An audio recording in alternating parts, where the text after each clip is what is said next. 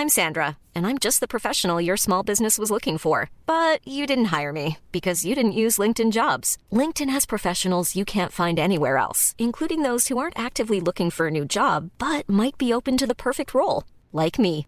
In a given month, over 70% of LinkedIn users don't visit other leading job sites. So if you're not looking on LinkedIn, you'll miss out on great candidates like Sandra. Start hiring professionals like a professional. Post your free job on linkedin.com/people today. Et maintenant, voici les vedettes de notre spectacle. J'aimerais bien qu'on pose nos armes et qu'on discute. Bon, bah lui, il va me prendre la tête. Jack, je veux que vous me dessiniez comme une de vos françaises. Euh non, et c'est chouchou, je veux, pas la moche. Zut, rezut et rezut derrière Ah, je vois, monsieur se fout de moi. Monsieur fait d'ironie. Mais où est-ce que vous vous croyez, merde? Au cirque? Ben ça, c'est du spectacle.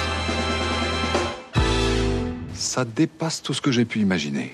All is beautiful, le vieux c'est beau et croyez-moi, je sais de quoi je parle. Nouveau rendez-vous de réaliser sans trucage. Tous les lundis, nous vous parlons d'un film de patrimoine à l'occasion d'une ressortie en salle ou en Blu-ray. Autour de la table, eh bien, on ne change pas une équipe qui perd. Salut les camarades. Salut Bonjour, ici la défaite. Après la fête, la défaite, c'est bien connu, mon cher Michael. Aujourd'hui, on embarque en ferry sur des lugubres qui abritent un hôpital psychiatrique de haute sécurité. Et sur cette île, eh bien, se passent des événements bien étranges. En effet, ce film, c'est, ce film, c'est un petit indice en plus. Beaucoup de gens connaissent cet endroit, mais personne ne veut en parler, vous voyez? C'est à croire qu'ils ont peur. Tu comprends pas, t'es un rat dans un labyrinthe. Qui est au courant? Tout le monde. Les infirmières? Le personnel? C'est- C'est impossible Tout le monde. Vous comprenez bien qu'ils ne peuvent pas vous laisser partir. Où allez-vous comme ça?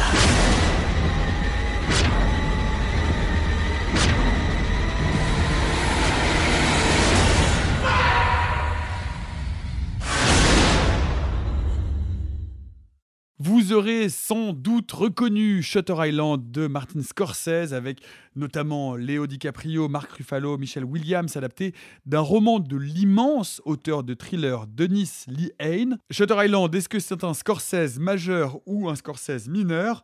Unpopular opinion, Sophie. Oui, voilà. Bonne soirée. Euh, non, euh, je suis une, grande fan de Scorsese, euh, comme beaucoup de gens. Je l'ai pas mal étudié, que ce soit en fac de lettres ou en fac de ciné. Je suis fascinée par son rapport à la religieuse, son rapport tortueux au féminin. C'est quelqu'un qui me fascine dans ses, dans ses choix, dans son renouvellement, genre son lien, son attachement aux acteurs.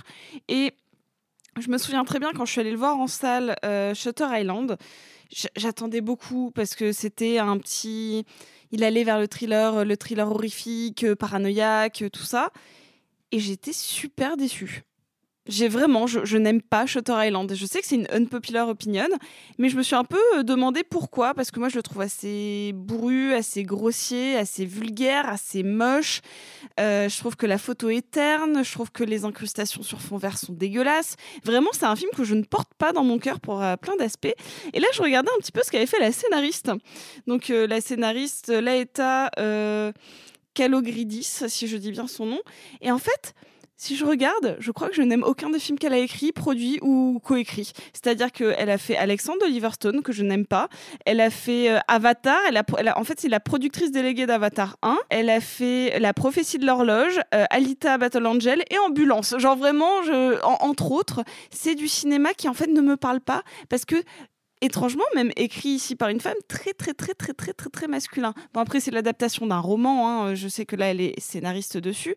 Mais en fait, c'est des constructions narratives qui, ne me plaisent pas, basées sur le twist. En plus, je trouve que les thrillers psychologiques à twist est quelque chose qui a particulièrement mal vieilli aujourd'hui, parce que plus attendu. Puis en plus, c'est un film dont j'ai capté la fin euh, très, très, très rapidement, ce qui m'a gâché mon plaisir. C'est parce que t'es trop intelligente pour nous, Sophie. Non, ça c'est parce que à l'époque, Allociné me l'a spoilé en me disant euh, si vous aimez, si vous aimez Shutter Island, vous aimerez aussi euh, Sixième Sens, The Game, Fight Club. J'ai fait ok, c'est bon, c'est la merde. Genre. Euh, Alors, c'est vrai que les films à twist, c'est des films avec un handicap, certains, ça marche ou ça marche pas? Si ça marche pas, le film est raté. Ben, ce que je trouve très intéressant, c'est que d'un roman à twist, parce que le roman est indiscutablement un roman à twist et puis il te cueille euh, comme une cuillère au cœur de l'hiver.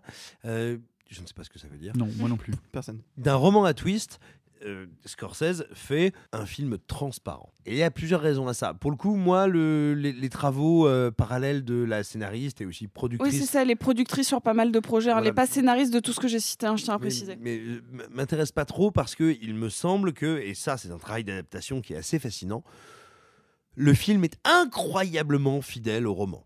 Il y a, même jusque dans les répliques, hein, il y a vraiment un travail de transposition absolue. Sauf que la mise en scène de Scorsese va travailler à transformer ce qui dans le texte était des twists à des indices qui sont évidents pour le spectateur. Pourquoi? Eh bien, et, et c'est moi, pour moi qui adore le film, c'est plutôt pour me rapprocher de toi, Sophie, c'est parce que je pense que ça n'est pas un film à twist. En fait, c'est un film qui, à mon sens, est un des derniers révélateurs de ce qu'est le cinéma de Scorsese. Et je vais essayer d'aller vite avant de passer la, parole à mes camarades. Euh, il faut en revenir à une conférence que vous, pouvez trouver sur les réseaux, sur YouTube, qu'a donné, euh, qu'a donné euh, ce bon Jean-Baptiste Toré au sujet de Scorsese, qui s'appelle Vitesse trompeuse qui pourrait marcher aussi avec Spielberg. C'est-à-dire que ça n'est pas tant une conférence pour dire bah au fait ils étaient pas bons que pour dire en fait on n'avait pas compris dans quelle logique ils s'inséraient. Et vitesse trompeuse au sujet de Scorsese, c'est pour dire quoi? C'est pour dire non, ça n'est pas un réalisateur du nouvel Hollywood.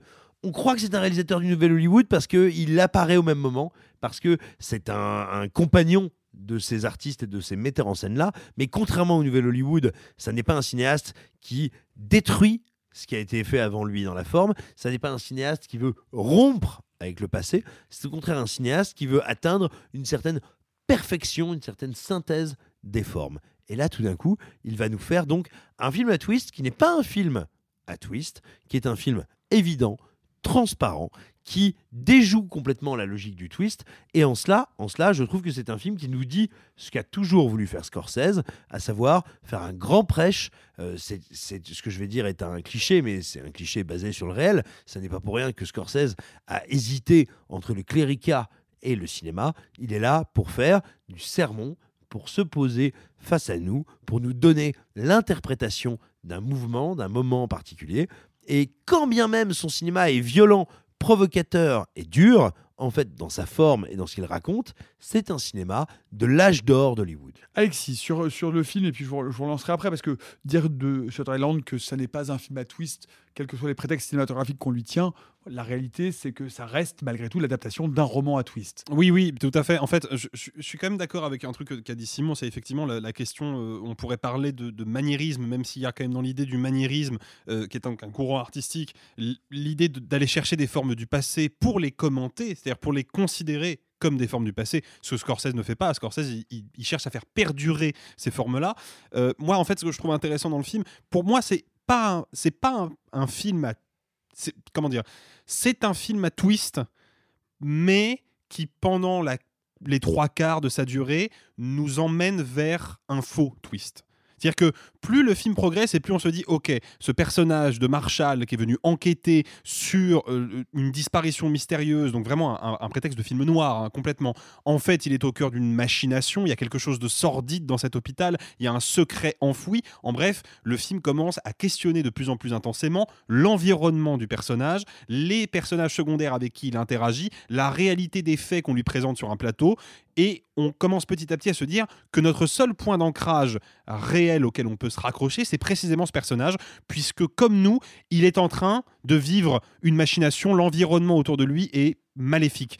En fait, c'est pas ça. Le film va très vite changer son fusil d'épaule et nous dire bah non, tu t'es trompé, ou plus précisément, je t'ai trompé. L'environnement n'a pas de problème. L'environnement est exactement ce qu'on t'avait présenté. C'est la nature du personnage qu'il fallait que tu remettes en question. Donc, pour a- aller à la fois dans ton sens et contre toi, Simon, c'est un film qui est très transparent, certes, mais qui malgré tout conserve une ambiguïté puisqu'il amène le spectateur par sa transparence à se poser les bonnes questions et à y apporter dans un premier temps les mauvaises réponses. Ce qui est, je trouve, il y a une, une partie euh, sur laquelle je vais revenir très rapidement et on aura peut-être l'occasion d'approfondir, mais le film, donc à plusieurs moments va faire intervenir des flashbacks pour nous dévoiler un peu la psychologie et le passé de ce personnage. Il y a notamment des flashbacks qui ont fait beaucoup polémique à l'époque, qui montrent le passé de ce personnage qui a fait partie d'un commando de Marines américains qui a libéré le camp de la mort de Dachau. Et on a des images de la Shoah qui nous sont montrées frontalement, sans aucun filtre, sans aucune suggestion, mais vraiment avec une, brutalité qui est assez sidérante. Pour moi, il y a, y a la clé de compréhension du projet esthétique du film, elle est dans ces séquences-là. C'est-à-dire que Scorsese nous dit je suis prêt à franchir un tabou de la représentation cinématographique, à savoir la représentation frontale de l'Holocauste. Et si je franchis ce tabou-là, c'est pour te dire que dans mon film, il n'y a pas de suggestion, il n'y a pas de hors-champ. Toutes les clés sont dans l'image. Par contre, je ne vais pas systématiquement te dire où regarder, et même parfois, je vais te faire croire qu'il faut que tu regardes à un certain endroit, alors qu'en fait, tu aurais dû regarder ailleurs. Donc, quelque part, c'est là euh, le paradoxe du film que je trouve très intéressant, c'est que Scorsese nous donne l'impression bah, en fait, de nous avoir euh, donné les clés pour comprendre. C'est juste nous qui les avons pas vues. En fait, c'est pas vrai. Il nous a donné les clés, mais il les a quand même dissimulées dans l'image elle-même. Moi. Ah bah si, complètement. Alors, rapidement, Arthur. moi, rapidement euh, au, au revisionnage, parce que j'ai regardé des bouts tout à l'heure, euh, pour revenir sur ce que tu viens de dire, Alexis, effectivement, si on est si on fait un peu attention aux détails, aux accessoires, aux costumes, en fait, dans la cinématographie, tout au long de l'histoire, on nous indique justement cette vérité qui nous est faussement cachée, mais qui est présente sur le, pansement qui est là, mais qui en fait, quand la grande révélation arrive, il ne l'a plus, sur le- les costumes qui évoluent et qui reprennent de plus en plus ceux présents sur l'île. Enfin, en fait, c'est des choses qui reviennent, euh, qui reviennent en fait tout du long dans, dans le film que l'on voit, quoi. Alors, là où je trouve que le film est passionnant, euh, vous savez, dès qu'on parle de violence dans le cinéma américain, quelle que soit l'époque dans laquelle on se place, ici, juste après la Seconde Guerre mondiale, et un personnage qui nous est montré, et de manière tout à fait transparente, ça n'est pas un twist, hein, euh, comme traumatisé par l'épisode que tu viens d'évoquer qu'il a vécu pendant la Seconde Guerre mondiale, bah, on parle de contamination de la violence. Et en général, ça veut dire qu'on met la violence dans un hors-champ ou simili hors-champ qui contaminerait progressivement le récit. Et en fait, Scorsese, et c'est pour ça que je voulais citer La vitesse trompeuse de Torre, opère un truc totalement différent, qu'on n'a jamais vu, qui est d'une brutalité sans nom. C'est non, la violence n'est pas un hors-champ et je vais l'assumer. Il y a un travelling dans le film qui pourrait être non pas une réponse, mais un dialogue avec le fameux travelling de Capot. Et le problème du travelling de Capot, qui est la mise à mort, la fusillade de soldats allemands au moment de la libération de Dachau. Ah, on est tous d'accord que la libération de Dachau, ceux pour lesquels on a de l'empathie, c'est certainement pas les soldats allemands. Et le fait de tirer sur les soldats allemands, bah, quelque part, euh, c'est peut-être pas bien, mais enfin, c'est peut-être pas si grave. Et là, tout d'un coup, ce travelling on voit les corps démantibulés des soldats allemands sous le coup des mitraillettes Thompson américaines dure 5, 6, 7, 10, 12 secondes. Un temps infini, un temps bien plus long que n'a duré la scène en vrai et en vrai dans le souvenir du héros. Et en fait, c'est un film qui nous parle de la contamination de la violence et qui tente d'opérer un truc qui est fascinant et qui justement n'est pas novateur si on le compare au Nouvel Hollywood, mais qui est extrêmement brutal et dur, qui dit non, la violence, la violence, je vais te la montrer parce que je veux te contaminer, toi, spectateur. Et je vais te faire te confronter à ce qu'elle a d'absolument euh, inacceptable, terrible et monstrueux. Et je vais te faire être révolté par la mise à mort de putain de soldats nazis. Et en cela, le film crée un, un langage et un schéma de rupture qui est incroyable. Arthur. Moi, je voulais juste revenir sur ce qu'a dit Sophie en, en préambule, parce que j'ai eu un ressenti un peu différent. Moi, j'ai vu le film quand il est sorti, donc j'avais 16, 17 ans. Et à l'époque. 2010. À l'époque, Je je, je- oui, tu, tu peux, oui, oui. À l'époque, je n'avais pas une culture cinématographique qui est celle d'aujourd'hui et je ne connaissais pas bien le cinéma de Scorsese. Et moi, je découvre le film en ne connaissant pas bien le cinéaste et je sors en me disant Ah, ça aurait pu être du Fincher ou du Nolan que ça m'aurait pas étonné. En me disant C'est surprenant qu'il puisse faire. Non, mais je vois Simon qui lève les yeux au ciel. Ce- Simon vient de percer une non, non, je levais pas les yeux au ciel, je disais tiens, c'est intéressant. Bah, bah, en fait, de- tu sais, ça te fait penser un peu à du Memento, à des. Enfin, voilà. Et en fait, j'ai découvert récemment euh, Les Nerfs à vif. Et je me suis dit, tiens, c'est donc là, en fait, Shutter Island n'est pas le seul film d'horreur de Scorsese. Il a déjà justement montré frontalement cette, cette violence, cette noirceur et cette horreur Ouais, que vient, dont, dont Il, vient de il le Simon. fait un peu dans, ton, dans A Tombeau ouvert aussi en plus qui est, pas encore vu, qui, qui est, qui est mon qui est mon un de mes Scorsese préférés en plus. Mais oui, clairement. Je l'ai pas encore vu celui-là, mais, mais du coup, je me suis dit, voilà, c'est c'est marrant de me dire, à l'époque, je l'ai re- je l'ai ressenti comme disant, putain, ça ressemble pas à du Scorsese, c'est étrange. Et quand 10, 12 ans plus tard, je découvre un autre de ses films, je me dis, ah ouais, non, en fait, c'est- c'est plus ou moins cohérent Mais- quand même. mais Attends, alors- à tombeau ouvert 99, qui était Ouais. également une adaptation de roman de Joe Connelly avec euh, Nicolas Cage, Cage. euh, en ambulancier Ouais. halluciné. Scénarisé par Paul Schrader, Ouais. qui Ah. avait scénarisé. Taxi euh, Driver. Taxi Driver. Et La dernière tentation du Christ, autre grand chef-d'œuvre scorsésien. Et Mais- adapté d'un roman. Mais alors, c'est rigolo parce que oui, moi je suis d'accord, je la sens pas euh, plus que ça, la, la, la, la, la- la cinématographie de Scorsese. Je sens pas vraiment sa patte dans, dans Shutter Island, mais en même temps, on sort, on est juste après Les Infiltrés, qui est au contraire hyper scorsésien. Mais juste avant Hugo Cabret, qui pour le coup a un peu désarçonné parce que dans le merveilleux, dans le fantastique, dans l'amour du cinéma, dans, dans voilà. Mais en fait, moi, c'est pas tant le, le manque de personnalité cinématographique euh, dans Shutter Island qui me gêne, c'est plutôt des tropes de cinéma, des images, des clichés, et notamment cette scène au tout début où vraiment on a la présentation des euh, des détenus parce qu'on ils sont c'est pas vraiment des patients hein, c'est vraiment ils sont ils sont enchaînés de cette espèce de, de madame sans cheveux qui fait le chut que j'ai retrouvé un petit peu dans cette abomination qui est euh, Cure for Life qui présente Le les Cure for Wellness, oui. ouais euh, voilà de, De même Gore Verbinski de- de Gore- un- de peu dur dans le parallèle quand alors, même. je, je parle vraiment genre de cette Elle a raison, c'est super non, non, cohérent. c'est très très cohérent. ouais. Oui, non, mais en fait, c'est ces images-là, moi, qui me gênent parce que j'ai l'impression qu'il est hors de sa zone de confort. Mais comme il est avec euh, Hugo Cabret, hein, on va pas se mentir, il sort d'une période vraiment plus euh, même euh, à tombeau ouvert, Gang of New York, Aviator, les infiltrés. On est sur du full Scorsese, gangster, personnalité qui twist, attirance du pour le pouvoir. Et là, on, on commence à basculer presque dans de la dans de la tentation, dans, dans autre chose qui va mettre de côté avec le Loup de Wall Street et qui va retrouver avec En mode je vais m'ouvrir sur d'autres catégories. Et, et en fait j'ai l'impression que du coup à quelques moments il se perd parce qu'il va chercher dans de l'imagerie horrifique qu'il maîtrise pas à 100% et même j'ai l'impression qu'il va chercher un peu dans le jeu vidéo. Et c'est pas des scènes que je déteste dans le film hein, notamment la poursuite dans le, dans le phare ou en tout cas euh, pas dans le phare mais euh, il y a quelque chose qui fait presque du carreau jeuné genre avec une espèce de profondeur très très métallique. Euh, et donc en fait j'ai l'impression de voir un fourre-tout des tentatives, ce qui n'est pas inintéressant quand on voit la carrière de Scorsese, mais qui en tout cas, moi, n'aboutissent pas parce que l'imagerie, j'ai l'impression de la connaître ailleurs. Ce qui revient avec le Memento, Nolan ou quoi que ce soit, c'est un peu un, un, un mash-up un peu chelou.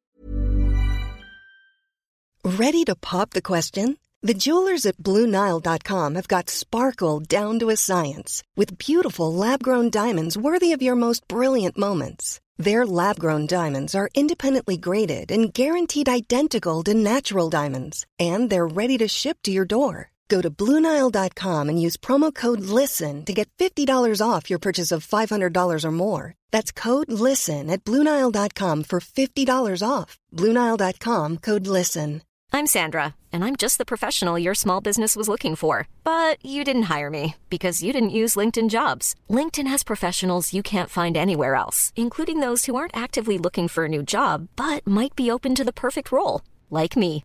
In a given month, over 70% of LinkedIn users don't visit other leading job sites. So if you're not looking on LinkedIn, you'll miss out on great candidates like Sandra. Start hiring professionals like a professional. Post your free job on linkedin.com/people today. La doxa aurait tendance à dire que Scorsese est sur un lent déclin après Casino. C'est-à-dire qu'il y a Casino qui est quand même un peu le, le summum de, de vraiment d'une- acmé de sa carrière et que derrière, il va se perdre de façon résolue. Vous aimez bien à tombeau ouvert, mais ça n'est pas partagé par l'ensemble euh, de la critique. Ah, les, les- les gens, re- re- le Loup de Wall Street est revenu. Le euh, Loup de Wall Street, Gang of New York, Les Infiltrés, globalement, Shutter Island est quand même considéré comme un Scorsese a priori mineur. Vous avez, j'ai l'impression que vous le défendez. Vous n'avez pas l'impression, tout de même, qu'en se confrontant à ces nouveaux genres, son cinéma se dissout un peu, que son Alors- propos se perd un peu et qu'il tombe, comme le disait, et c'était intéressant ce, euh, ce- ce- ce- cette comparaison avec avec avec euh, avec euh, Les nerfs vifs ou- Non, non, avec, avec, euh, Nolan euh, Fincher. avec, euh, avec Spielberg. Fincher Non, ou Spielberg. voilà, Fin- non, non, Fin- Fincher et, et Nolan. Est-ce que Scorsese ne bascule pas vers une sorte de thriller d'entertainment où on perd sa patte de d'une manière ou d'une autre, Alexis? Euh, non, je pense pas. Déjà parce que, faut quand même pas oublier que le, le cinéma de Scorsese a toujours eu un pied dans l'entertainment. Il n'y est pas allé beaucoup. hein. Je pense qu'il a fait plus de films qu'on pourrait catégoriser comme films d'auteur que des purs films d'entertainment. Mais faut pas oublier que avant de réaliser Raging Bull, qui est peut-être l'un de ses projets les plus radicaux esthétiquement euh, parlant, il a réalisé New York, New York qui était quand même un film musical à gros budget, qui se voulait être une espèce de nouvelle acmé du cinéma euh, grand spectacle euh, à l'hollywoodienne, comme euh, ont pu l'être les péplums de la fin des années 60. Oui, bien sûr, mais, mais on se souvient de Mean Street, on se souvient de Taxi Driver, on se souvient de Raging Bull. On, on- enfin, New York, New York Oui, reste à après, part dans la filmographie. Ne pas, oublier, ne pas oublier quand même que. Mais à la part de, attends, on se à souvient d'After Hours. à part mais- de par son bide, c'est alors- un budget gigantesque, ultra, euh, ultra marketé, Oui, qui aurait puis- dû être l'immense Voilà, sauf, de qu'il a, Scorsese. sauf que malheureusement, il est sorti de mémoire en 1977, soit l'année de Star Wars. C'est-à-dire le moment où le public a décidé que les productions du Nouvel Hollywood, surtout les productions fastueuses, ça n'intéressait plus des masses. Donc, en fait, déjà, on pourrait argumenter sur le fait que est-ce que Casino est un film de divertissement? Moi, j'ai tendance à penser que oui, parce que ça dure quand même 3h15 et on se fait pas chier une minute, donc euh, il y a quand même quelque chose de divertissant là-dedans. hein. Oui, mais bien Et sûr. le, et le rappel, 2. et le rappel à la culture rock et le rappel à tout ça euh, et aux les néons de Las Vegas, la manière dont ils les utilisent, l'énergie de sa mise en scène, il y a quelque chose de divertissant chez Scorsese il- qui, qui a toujours été là. Oui, mais, tu vois bien ce que je veux dire quand je parle de cinéma de divertissement et, de, ci- de- et du Oui, mais cinéma. c'est- en tout cas, oui, de- non mais Casino, c'est le Titanic de Scorsese, c'est-à-dire c'est une des dernières tentatives de ressusciter, ramener la forme classique de la fresque, de la fresque littéraire, la fresque littéraire qui a existé à Hollywood, et là on essaye de la ramener. Mais ça en fait plaisir que tu dises ça parce que ça veut dire qu'après Titanic, le cinéma de James Cameron s'effondre jusqu'à vraiment l'effondrement Non, total justement, je veux dire qu'après Piège. Non, parce qu'après ça, il arrête de faire du cinéma classique. Voilà, Mais, mais euh, justement, et après ça, il essaye de s'inscrire dans une geste. sujet, ce n'est pas le sujet. Non, mais et ça vaut pour les deux. Après ça, ils essayent, ils arrêtent d'essayer de s'inscrire dans une geste classique. Ils s'inscrivent dans une geste expérimentale et de renouvellement des formes. Et chez Scorsese, ça s'exprime à- à travers des œuvres incroyablement réussies. euh, ou incroyablement loupées. Mais il faut bien regarder, après, après Casino, c'est là où Scorsese devient le plus passionnant. C'est là où il se met en danger, c'est là où il se met en risque, c'est là où il tente des genres vers lesquels il n'est jamais allé. Et euh, ça n'est pas parce que tu fais les yeux tout blancs. Mais non, mais c'est tu- pas. Est-ce que tu arrêtes de dire que Scorsese est plus passionnant après Casino C'est pas vrai. Enfin, je veux dire, le Scorsese. Je suis désolé. Il y a des très bons films post-Casino, mais quand même, le grand cinéma de Scorsese, c'est tout ce qui amène à Casino. Excuse-moi. Bah, c'est After Hours, non, non, Silence, c'est pas gigantesque. C'est faux, c'est faux. Silence, c'est magnifique. Moi, je Le tiens. Gangs of New York, c'est une des expériences les plus radicales et folles. Aviator, c'est un chef-d'œuvre. Euh, Les Infiltrés. C'est un très très bon film. Euh, moi, je tiens en très très haute estime, et je pense qu'il a été malheureusement incompris du fait de sa distribution, mais je tiens The Irishman en très très haute estime. Mais ça, bon. Bah, et moi, je l'ai revu, et même si la photo est dégueulasse, c'est passionnant. La photo est pas très jolie, ouais. Mais en fait, moi, tu vois, ce que disait Sophie, parce que j'aimerais re- reboucler là-dessus, il y a quelque chose d'intéressant et qui, pour moi, prouve que Shutter Island est un film animé par un geste de cinéma qui est passionnant. C'est qu'il y a ce, ce moment, donc, où ils arrivent sur l'île et où là, en l'espace d'à peu près 5 minutes, c'est-à-dire du premier plan, qui est une citation explicite du vaisseau fantôme, une des nombreuses productions horrifiques de Val Newton auxquelles Scorsese fait référence assez souvent, jusqu'au moment où ils rentrent dans l'asile, on a vraiment 5 minutes effectivement assez cliché, faut reconnaître. Ah ouais. C'est-à-dire que les mecs, le bateau sort de la brume et les mecs arrivent sur l'île. Et il y a puis John les- Carroll Lynch qui et est là et John qui te dit voilà. à droite les hommes, Mais à gauche les femmes. Voilà, et c'est justement à ça que j'arrive. Et ils voient les gardes qui ont leurs armes et qui semblent être véritablement menaçants. Et on comprend pas pourquoi ils sont menaçants parce que c'est des marshals qui viennent leur filer un coup de main. Et puis ils voient les patientes qui sont filmées comme des créatures horrifiques au ralenti. Bah pardon, mais ça, elles servent à quoi ces 5 minutes? Moi, en tant que spectateur, elles me servent à quoi? À me dire, ok, ce lieu-là, il y a un truc qui cloche. D'entrée de jeu. Parce Ce que Scorsese, parce que Scorsese filme ce lieu qui est un lieu supposément clinique où on se débarrasse de la folie, où donc en termes métaphoriques on se débarrasse de l'horreur. Qu'est-ce qu'il fait?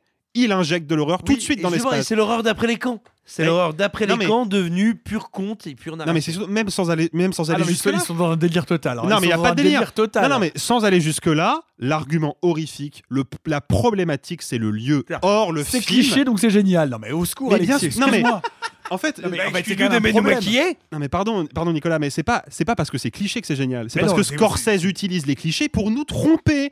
Voilà, c'est ça. nous qui est tromper, au contraire, il nous met les deux pieds sur les rails à ce moment-là. Enfin, Sur quel rail? Sur Mais les sur- rails que le personnage de Teddy Daniel c'est fou? Non, Non, sur les rails que l'environnement pose problème. Or, il ne pose aucun problème. C'est le scénario, là, pardon.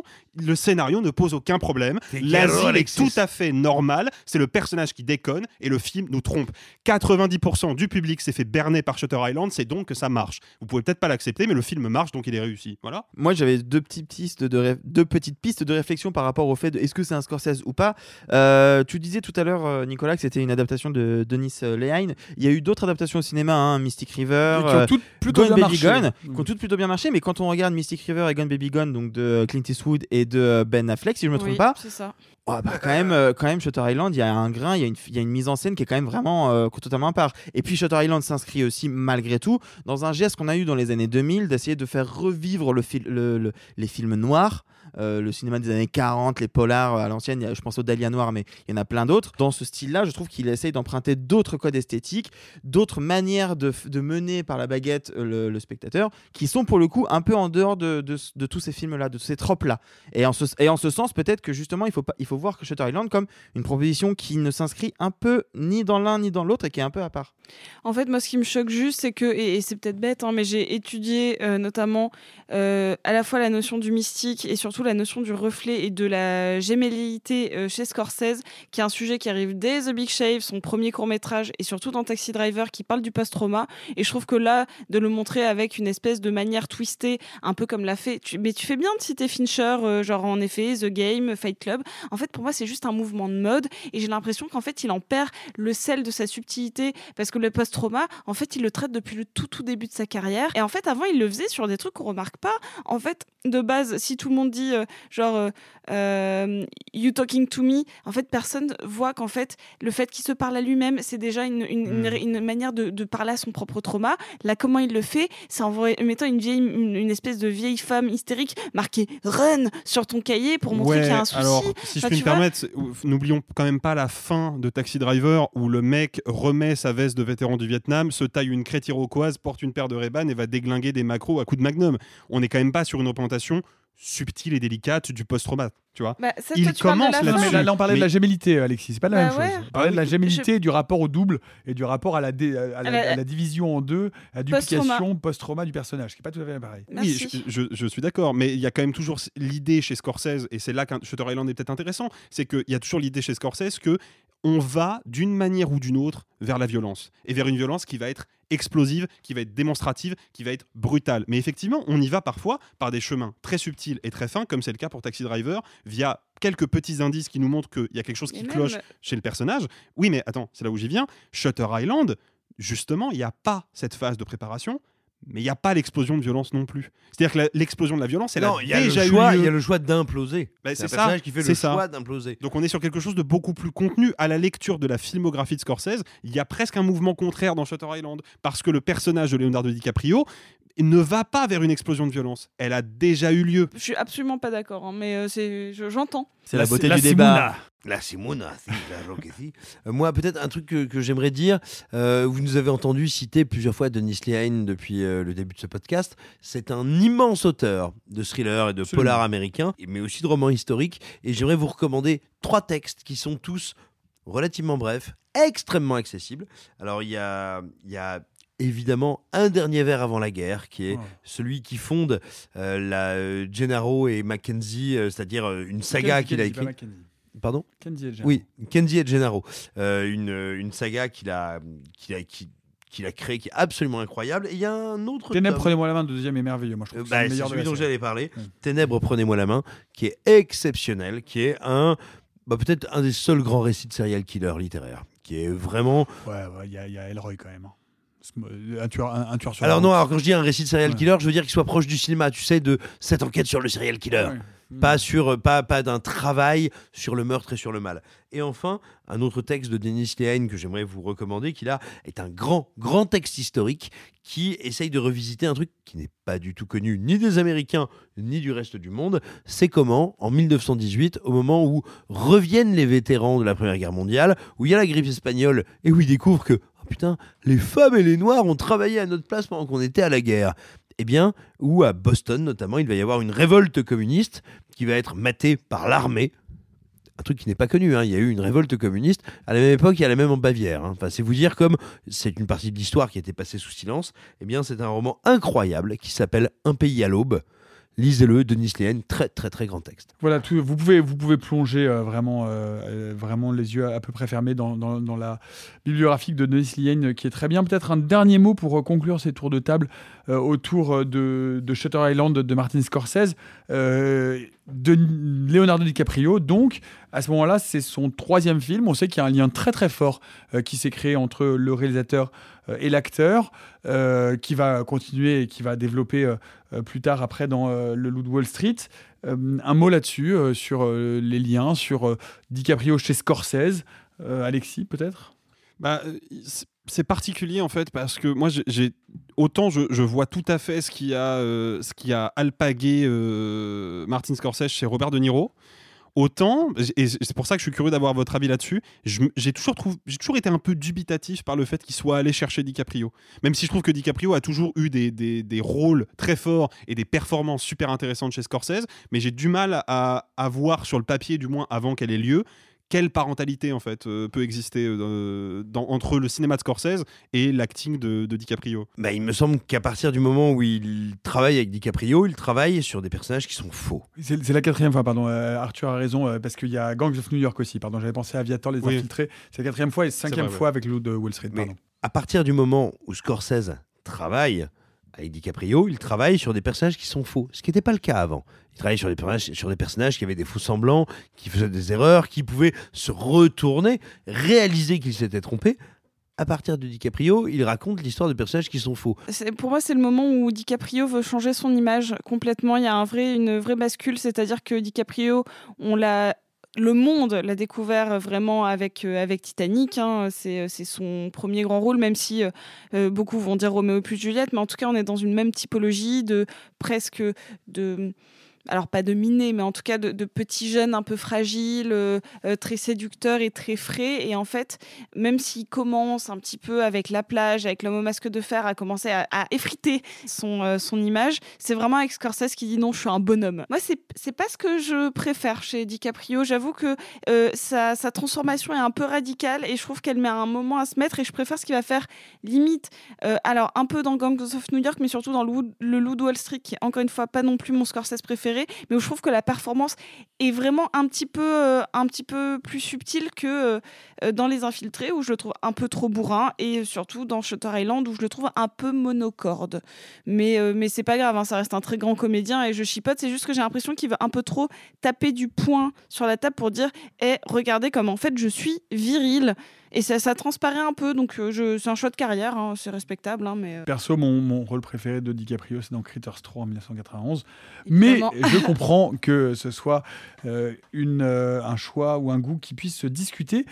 Et vous, alors, racontez-nous tout. Ah oui, si, fun fact, euh, So Far et euh, jusqu'à preuve du contraire, euh, c'est le meilleur box-office euh, français pour Scorsese. Ouais, plus de 3 millions d'entrées. Ouais, plus de 3 Ah millions ouais d'entrées. Et ouais, ouais, c'est ouais. le meilleur film, euh, c'est le meilleur box-office. Et c'est pas Scorsese. tant que ça en plus? Pas tant que ça, c'est un dieu inca, c'est un dieu de la fertilité, Ah oui. mais aussi de la destruction des corps et, des- et qui découpe les gonades et qui les mâchonne avant de les emmener en enfer. Pas tant que ça On pourrait imaginer Scorsese a fait des, des films à plus de 3 millions, c'est pas tant que ça. Non, Pas mais tant que ça Mais, mais Scor- Scorsese n'est pas, Scorsese est pas un habitué, du moins en France, c'est pas un habitué des sommets du box-office. hein. Mais c'est mais c'est un cinéaste qui, par contre, a une, une, une endurance assez, assez Ouais. dingue. Même si là. euh, Pas Silent- tant que ça Voilà, bah oui, parce que. Pas tant que ça Parce que Silence C'est s'est planté la tronche et Ouais. il a fait The Irishman pour Netflix. En même Son temps- en prochain, même temps, Silence, c'est avec quand même nouveau, particulièrement, euh, Et Robert De Niro, c'est la première fois qu'ils sont tous les deux devant sa caméra, sort sur Apple, Apple TV. TV, je crois. ouais. Donc là, visiblement, il est carrément sorti de la salle en euh, deux films. Quoi. En même temps, Silent, c'est quand même pas. C'est exigeant quoi, comme film. Un peu On va plus, pas se mentir. euh, Vous voulez dire que les, les studios ne l'aiment pas tant que ça Oh la vache, les gars Ouais, bon, bah allez. Merci on- d'avoir fait. De rien, avec plaisir. Et vous, est-ce que vous êtes plutôt OK Shutter ou plutôt OK Boomer? Vous nous Waouh C'est pas tant que ça, terrible non plus, pardon. Vous nous, vous nous dites tout dans les commentaires sur nos réseaux sociaux, at RS Trucage sur Insta et sur Twitter. Et vous n'oubliez pas de vous abonner sur votre plateforme d'écoute de podcast euh, ou de streaming préférée, de nous laisser des petites notes et des petites étoiles parce que pour nous, nos étoiles, c'est vous. Et on en laisse aussi sur les films de la semaine dans notre tableau des étoiles.